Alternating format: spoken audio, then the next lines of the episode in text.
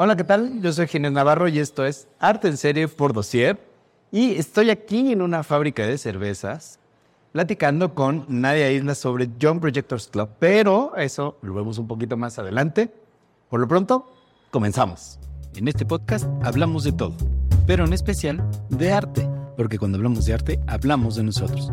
Yo soy Ginés Navarro y esto es Arte en Serie por Dossier. Hola, ¿qué tal, Nadia? ¿Cómo estás? Hola, muy bien. Eh, preparándonos ya para la siguiente expo. Muy bien, hoy está, está, eh, bueno, el espacio está increíble, la expo está increíble, ya ahorita platicamos de eso. Sí. Pero primero quería que me platicaras sobre el coleccionismo. Bueno, en, en realidad, mm, o sea, para mí, el coleccionismo eh, tiene que ver con, pues, un montón de cosas, ¿no? Como desde coleccionar, por ejemplo, botellas, no sé, de cerveza ahorita que estamos acá. Cerveza, salud. como yo comencé, que fue guardando los boletos de algunas exposiciones a las que iba, postales, ¿sabes? Como de algunas galerías a las que iba. No sé, o sea, como que el coleccionismo es tan grande y tan amplio, es como gustos pueden existir de cada una de las personas, ¿no? Pero particularmente el coleccionismo de arte, pues es caro, ¿no? Creo que mm, justo la idea de Young Collectors es cambiar un poco el chip o esa percepción o ese bloqueo o ese sobreentendido que tenemos del coleccionismo, porque la verdad es que afortunadamente en México hay una oferta tan grande de arte, de tipología, sabes, de procesos, de creaciones, que De artista. Sí, o sea, como de verdad como México es un lugar en el que se hacen tantas cosas de tan buena calidad además, que la verdad es que pensar en que el coleccionismo tiene o está dedicado o enfocado solamente a gente que tiene mucho dinero o con cuentas de muchísimos ceros, pues ya es un error en este momento. Sí, totalmente, totalmente de acuerdo. Por eso sí la pregunta, porque yo sé, yo ya se puede, o sea, ya no, ya hay que quitarnos ese estigma de, ah, no, es que es col- cole- tener, acceder al arte original es solo para, para ricos y para gente de subastas Claro. que estamos viendo en la tele, ¿no? O sea, ya es mucho para, para cualquiera. Claro, y además también como con propósitos tan diferentes, ¿no? O sea, si pensamos solamente como en coleccionismo de arte, hay gente, y que es una pregunta como muy constante que me han hecho, como Nadia, ¿y cómo sé que es una buena inversión, ¿no? Comprar esta obra. Y entonces, bueno, si tu propósito es invertir para que eso crezca, pues entonces ya tienes también ahí como una perspectiva más que tienes que sumar a tu coleccionismo. Si para ti es quiero apoyar como a jóvenes artistas o, ¿sabes? Como a, a alguna, sí, digamos, como tipología de creación, entonces va por otro lado. Si es por un gusto estético Puro gusto. solamente, o sea, como que también dentro del coleccionismo de arte, habría muchas cosas que podemos repensar para saber qué tipo de coleccionismo, qué tipo de arte me gusta a mí o al que me quiero acercar. Y algo muy importante es que eh, o sea, colecciona, puedes coleccionar cualquier tipo de arte. O sea, pensamos siempre en pintura o escultura, pero en realidad podemos eh, coleccionar fotografía, este, cerámica, ilustración. No necesitamos, no necesariamente estos grandes artistas este, que vemos en museos, sino Sí, justo, em, o sea, totalmente, que además son como, eh, digamos, románticamente hablando, como este artista que además murió sin ser reconocido Bueno. y ahora sus obras se subastan en Christie's o algo así. O sea, creo que también em, algo importante y que decía la última vez que platicaba en la entrevista que era como también de este lado, ¿no? Como de la parte de gestión, de toda la gente que estamos en la escena, digamos, nos toca también una parte de enseñar, ¿no? Como acercar a la gente, decirles como, sí puede ir por allá tu coleccionismo o la manera en la que entiendes el arte, pero también ahora hay tantas maneras como de absorberlo, de verlo, de encontrarlo, Sí. que pensar que es, que es tan elitista, pues ya es erróneo. Sí, claro. ¿Tú, tú cuál es tu forma, cuál es tu formación? O sea, eres gestora, pero además eres artista. Yo en realidad estudié artes visuales en ese momento de mi vida y por falta de información en realidad, ¿sabes? En el que yo sabía que quería participar del arte y de lo visual sin entender muy bien como cuáles eran las posibilidades. Tenía 17 años Ah, y bueno. ya sabes, como te toca elegir lo que tienes que hacer Y entonces justo en la mitad de la carrera yo me di cuenta, o sea, yo sabía que no quería producir a pesar de que a mí pues me encanta pintar y como muchas cosas que son como de una persona creativa, pero yo sabía que no quería ser la que producía la obra. Y como en la mitad de la carrera encontré que era un curador eh, y gestor y entonces, aunque yo terminé la carrera en artes visuales, porque en México no había ningún título de curaduría ni gestión en realidad para licenciatura, entonces yo terminé eso sabiendo que era mi primer paso para entender los procesos artísticos. Después de eso, bueno, ya empecé más bien como perfilar completamente mi carrera profesional a la gestión y a la curaduría. Y, y después me fui a hacer un máster en curaduría en España. En realidad era el primero que tal cual decía como Master in Curatorial Studies. Entonces fue como, es para mí completamente. Ahí estuve trabajando, perdón, como mis profesores, mis profesoras eran el director de la Guggenheim de Bilbao, era Gerardo Mosquera, el mejor curador cubano. Eh, no sé, o sea, como una locura de perfiles en ese sentido que se vuelven súper inspiradora. Entonces, como primero esta parte de entender mucho los procesos eh, artísticos y luego como de afirmar que era lo que yo quería. ¿Cómo llevarlos a los públicos? Porque me encanta ese, ese, ese vena que traes de, de querer formar públicos, de querer llevar el arte al público, que es un poco lo que nosotros hacemos aquí en Dossier y en Arte en Serie, que es crear públicos, invitar al público, acercar al público al, al arte y no, no, no ponerles esta barrera de, no, no sé Sí, porque más digo, qué flojera la verdad estar siempre en el postureo, ¿sabes? De la inauguración y el coctelazo y entonces yo fui a una subasta como todo puede llegar a tantas capas o puede ser tan cercano como, como uno quiera, ¿no? Entonces, sí, también como en pensando en esta formación y esta perspectiva, a veces uno tiene ideas de cómo quiere hacer las cosas y encontrarse con otros, por ejemplo, que dices, ¿no? Como Em, educar, compartir, acercar la información es vital para que uno diga, bueno, no estaba tan mal, ¿no? O sea, no estaba loqueando solamente, como también como creo que el mundo del arte y creativo en general también está intentando ir hacia ese lado. Sí, justamente. En, en Dossier tenemos una teoría, algunos me la han desmentido, algunos me la han confirmado, de que el arte no, no, tú no te encuentras al arte, sino que el arte te encuentra a ti. ¿No? de chiquita te encontraste una cámara y eso fue lo que detonó que quisieras tomar fotografías, por ejemplo. Sí. ¿Cómo, si estás de acuerdo, ¿cómo es que a ti te encuentra el arte?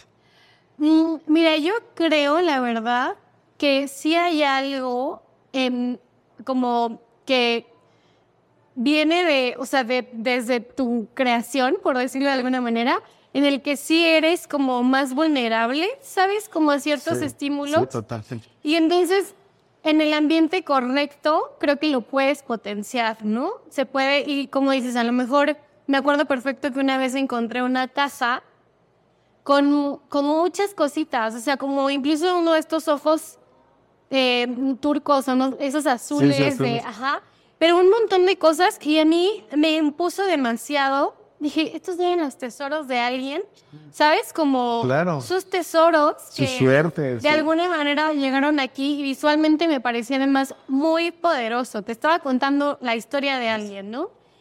Entonces, yo creo que, que, o sea, para mí sí hay algo en la personalidad de las personas que te ayuda a ver eso, incluso sin saber, sin tener las palabras para vocalizarlo o verbalizarlo, ¿no?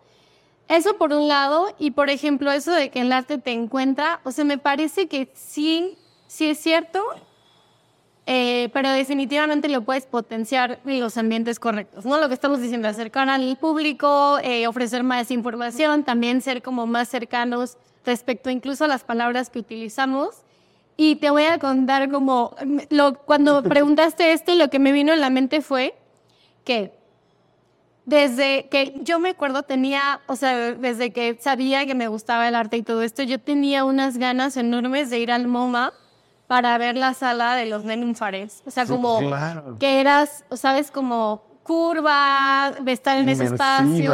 Ajá, me parecía además como el date perfecto, ¿sabes? como Y yo fui, pero como además es una imagen que yo ya tenía más que aprendida, visualmente llegué y fue como un check, ¿sabes? Fue como, están increíbles técnicamente, wow, me encantaron, pero apenas di la vuelta y vi una pintura de Siqueiros, ni siquiera vi la ficha, fue como, ¿qué es esto? Entendí todo, me conmovió, o sea, de verdad a las lágrimas. Y, o sea, digo, después me acuerdo que ya leí la ficha, el título, quién era, pero desde que lo vi, o sea, fue como muy impactante para mí. Entonces, creo que en ese sentido el arte te encuentra, ¿no? Yo iba por algo Y te encontraste. y me encontré otra cosa que me movió muchísimo, que tampoco se me puede olvidar, y que, bueno, ya uno que ha aprendido varias cosas y con un bagaje personal puede reconocer, ¿no? Pero creo que sí hay algo de que el arte te encuentra, pero que uno también es susceptible a ello. Y que tienes que estar un poco abierto a, a- a esa- a ese encuentro con el arte, ¿no? Sí, ¿sabes qué? Más, por ejemplo, mm, como a mí me gusta hacer mucho la comparación que me parece que es muy cercana a todos, es como uno no nace sabiendo comer, por ejemplo, comida japonesa, cantonesa, no vietnamita. Claro. Uno tiene que ir educando su paladar, pero sobre todo lo que estás diciendo, como estar abierto a recibir esos estímulos. Sí, no, ahora sí que no decir que no te gusta hasta que no lo hayas probado. Ajá, entonces yo puedo decir, ¿sabes qué? A mí no me gusta Picasso o no me gusta Dalí por tal o tal razón, pero no solamente ponerme ya el bloqueo de, no, yo no lo entiendo, eso no es para mí, eso no me ¿Eso lo gusta". pudo haber hecho mi hijo? No. Ajá, entonces, eh, o sea, igual que en la comida, en el arte puede ser que incluso te guste específicamente una técnica, ¿no? Un tratamiento del color, eh, una temporalidad de creación de un lugar en específico. Como hay tantas maneras de leer el arte que decir que no nos gusta o que no, no, no es cercano a nosotros, pues es más bien como un poco falta de información. Además, tanto arte, tanta diversidad en arte que no, que no, no, o sea, decir no me gusta el arte es una falacia muy rara. Sí, además hoy en día que la producción artística se ha aumentado, o sea, potencialmente. Y en nuestra ciudad, o sea, nuestra ciudad es her- hervidero de arte, de espacios. Sí, de en. Latinoamérica creo que no puede haber una mejor ciudad para explorar eso que es Ciudad de México, sin duda. Y hablando de lugares de creación, este lugar donde estamos está increíble. O sea, tienen que venir.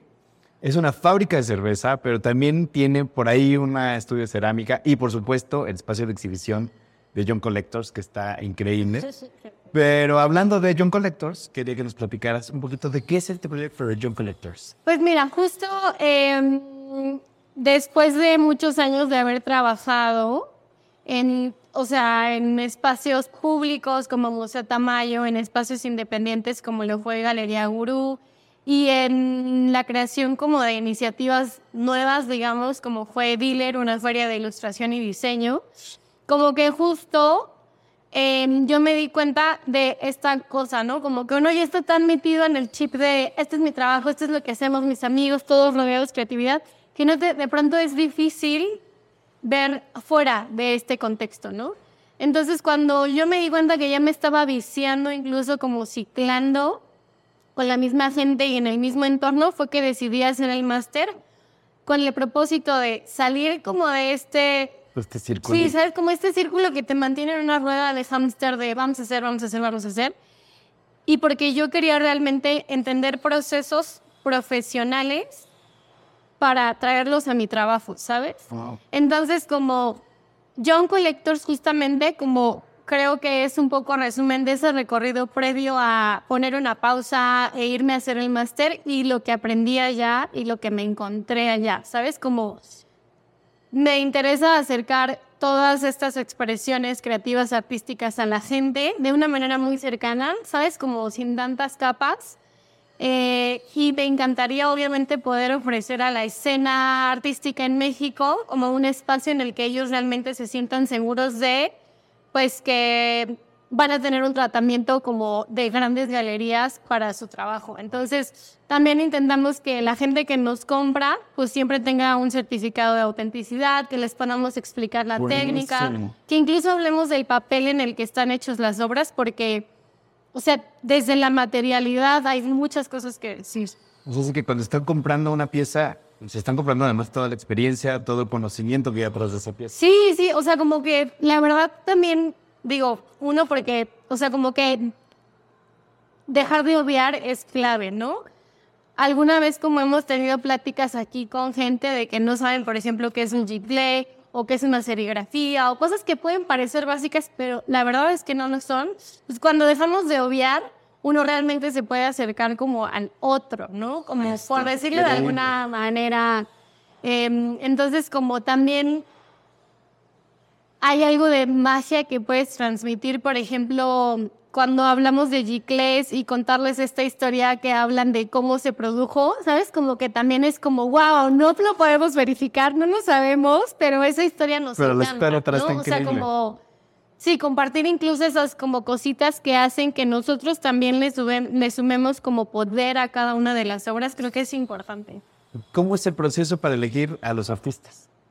Eh, mira, la verdad es que la primera eh, parte del proyecto fue con gente que conocíamos y que ya admirábamos, eh, sobre todo porque John Collectors comenzó eh, pues cuando estábamos terminando pandemia con el riesgo de que cuando hacías un evento todavía te podían cerrar o, ¿sabes? Como Sí. subían los números así. Del miedo de que la gente no va a llegar. Exacto, entonces tal cual John Collectors fue, eh, inició como a puertas cerradas, siempre con invitación, como con confirmación previa. Y entonces también podíamos darle como mucho seguimiento y acercamiento a los coleccionistas, ¿no? Eh, y ya, se me- ya, ya no sé por qué estoy Ah, por, por los artistas, ¿cómo se elegían? Ah, claro, entonces como que también era un poco mantenernos en un lugar seguro, ¿no?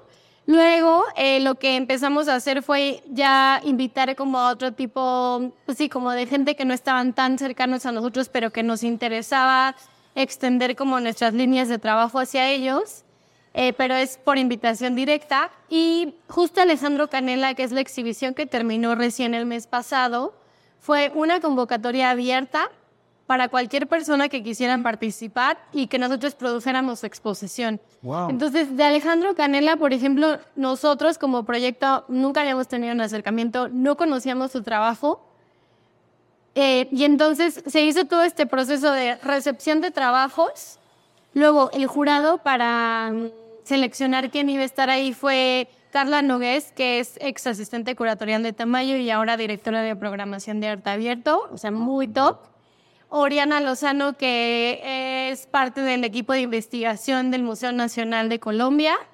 Y bueno, a mí me tocó porque, digo, como dirigiendo el proyecto, entonces Tú lo gestionas. Sí, pero como además tener estas dos perspectivas de estas mujeres tan talentosas y con un recorrido profesional de verdad así impresionante, fue muy importante para que llegáramos como con Alejandro, digamos, ya al final.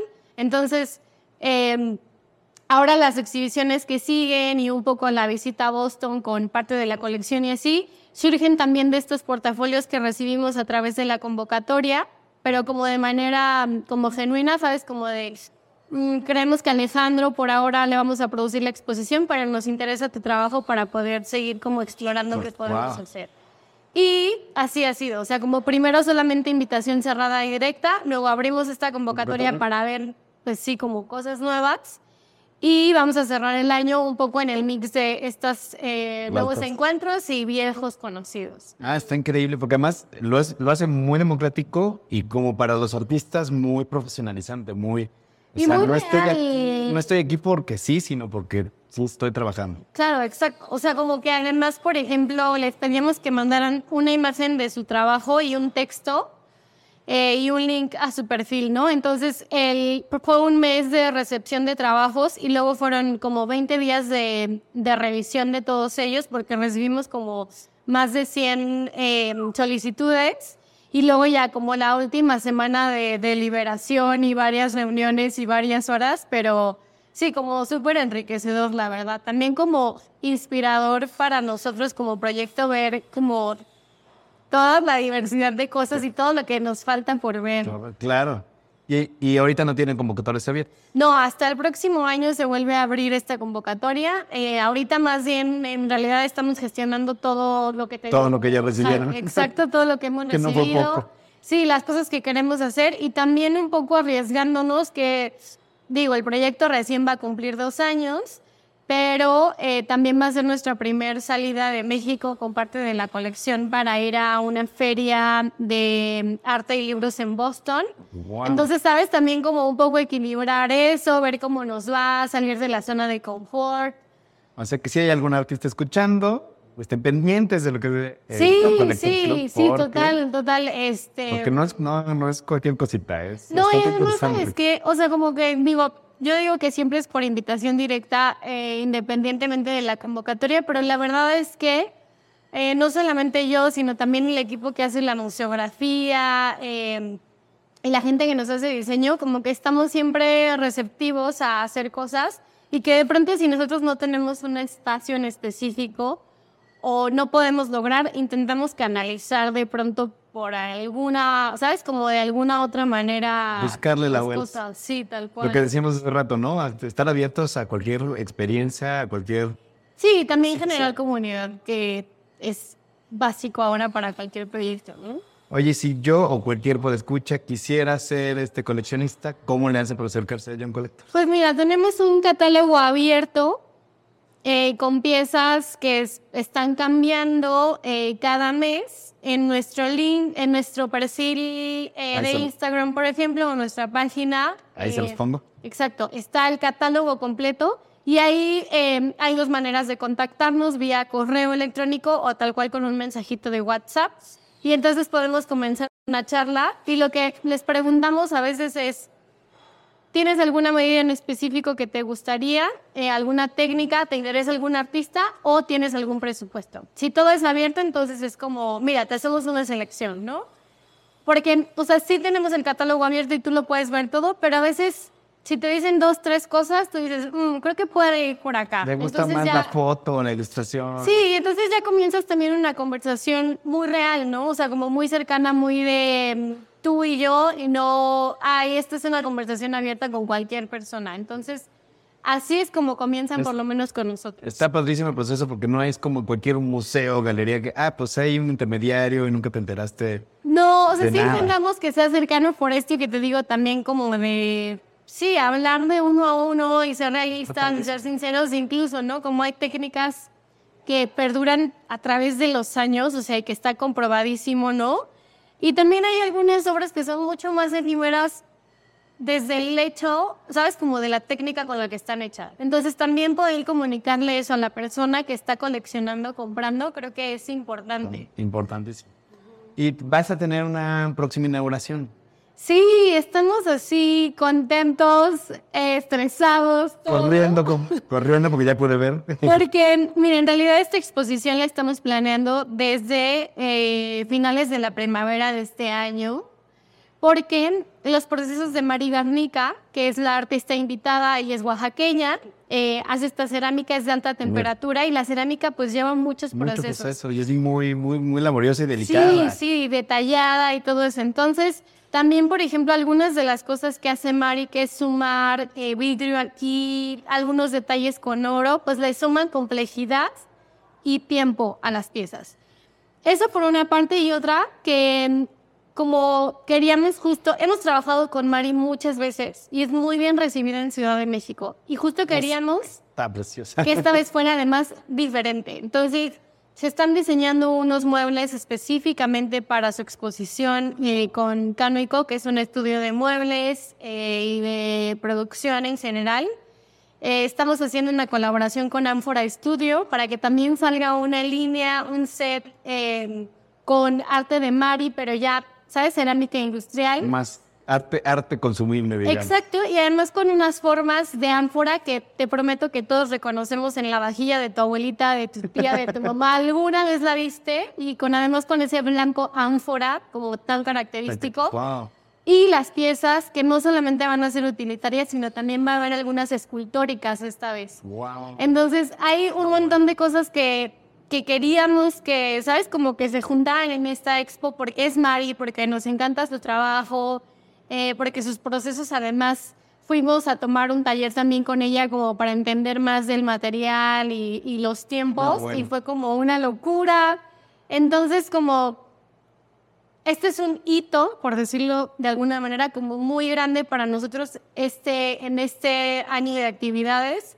Entonces, eh, nada, estamos contentos, eh, preparándonos con muchísimas ganas para recibir a Mari. Y pues nada, como expectantes también de recibir a la gente y sus comentarios, claro. Sí, vengan, vengan. Además, miren, o sea, esta es solo una pequeña muestrecita, pero están increíbles las piezas. Ya, ya pude ver algunas y, y la verdad. Sí, no y mira, estas son tal vez como de las más reconocibles de Mari, pero además como algo que hay que, o sea, además eh, reconocerle completamente a ella, es que está saliendo de su zona de confort. confort. Eh, en formas, en colores, en... O sea, ya lo verán como es una locura. En realidad hemos estado spoilereando muchísimo en Instagram, pero hay algunas cosas que de verdad van a estar como como de verdad lo hizo ella, de verdad como pasó al siguiente nivel y, y es una es completamente, o sea, algo que ella logró, ¿sabes? Nosotros estamos aquí apoyándola, resguardando, ajá, pero es completamente de ella haber llegado como a este otro lugar. O sea que si, si ven las piezas van a ver el momento en el que un artista evoluciona y sigue. Sí, porque además sabes que me encanta, o sea, como a nivel personal y más allá de profesional de Mari, que si tú ves su trabajo del 2018 en comparación del de ahorita, hay una distancia técnicamente hablando que se nota, sabes, como la maestría de la disciplina. Wow. Y, o sea, como también, a Mari yo la conocí hace mucho tiempo y el taller donde ella aprendió a hacer cerámica es el, es el taller Canela del maestro Claudio Jerónimo, que no es así, o sea, en ese taller Francisco Toledo hacía sus piezas cerámicas. Entonces, Ay, no más. Mari Garnica aprendió con Francisco Toledo al lado, con Isabel Sánchez y, o sea, con el maestro, entonces Con los grandes ceramistas de, o de sea, Oaxaca. de verdad, como Mari tiene todo, todo además como para triunfar, para hacerlo bien y para aquellos que justo piensan siempre como en el valor de las cosas, de verdad. Este es el este momento es un para comprar. momento. Sí, de verdad lo creo, de verdad lo creo. Oye, cambiando de tema, nos gustan muchísimo en Arte en Serie las recomendaciones. Entonces queremos que nos recomendaras algo que estés leyendo, viendo, una serie, una película, un disco que estés escuchando, algo que no tiene que ser nuevo necesariamente, algo que te gustaría recomendar. Pues mira, eh, no está, o en realidad no es nuevo, pero eh, recién recuperamos una tornamesa. Uy, Y entonces sacamos los discos viejos del tío, del papá, de la abuelita, o sea, gente que incluso ya no está con nosotros. Y hay algunos discos de Nina Simone uh, que sabes como esa canción que nunca había escuchado, la amo, como creo que eh, en la de- o sea, como que estoy recién descubriendo como todo su trabajo que me está encantando, pero además también entendiendo por qué este formato es tan gustado, ¿sabes? Eh, hablando del sonido. Entonces, sí. Creo que pensar en alguien como clásico, de en un formato clásico y con un sonido que te envuelve, creo que esa es mi recomendación. Sí, que puedes oír en- en Sí, todo, o sea, como en la tecla del piano, pero también en la, la aguja pasando por los surcos. sí, sí, total. Es como mi, mi gusto en los últimos días. Y de lectura, la verdad, eh, la maestría me dejó como algo que yo quería muchísimo, que era mm, como fortalecer mis bases teóricamente hablando. Entonces, eh, hay un filósofo que es mitad coreano y mitad alemán, que está vivo, que se llama Byung-Chul Han. Les paso el nombre luego. Ahí se los ponemos Que también. Es el primer filósofo, además contemporáneo, que tiene unos libros así de chiquitos y no chonchos, ¿sabes? Para que se animen a leer filosofía. Que además te juro que tú lo estás leyendo y puedes encontrar referencias en tu vida, del celular, redes sociales, de tu contexto, de tu trabajo, de la manera en la que creciste y caer en cuenta de tantas cosas sin tener que ser como lo mismo que John Colectos, ¿no? Acercar con el lenguaje lo mismo de no hace y de una manera impresionante. Entonces, leer una columna de él o uno de sus libros que ha sacado en los últimos 10 años es una Ahí joya. está. Esa es una muy buena recomendación, me parece. ¿Qué sigue para John Relecto? ¿Cuáles son sus planes a futuro?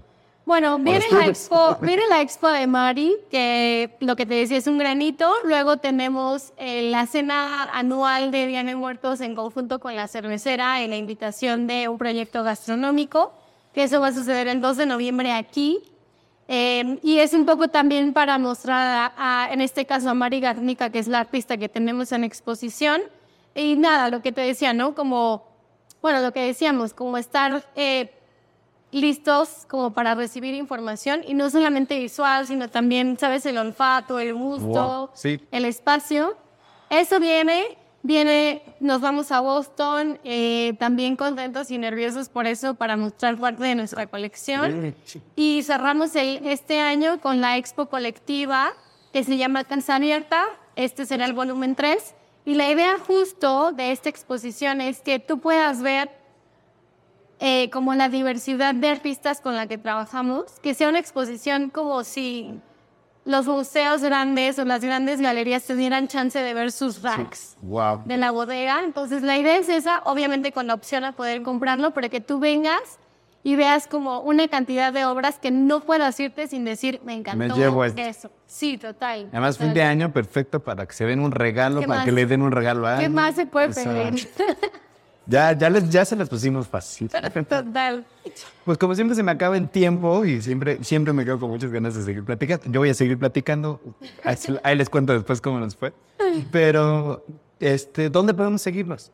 Eh, estamos en Instagram como Young Collectors MX. Eh, tenemos una página oficial que es www.youngcollectors.com.mx.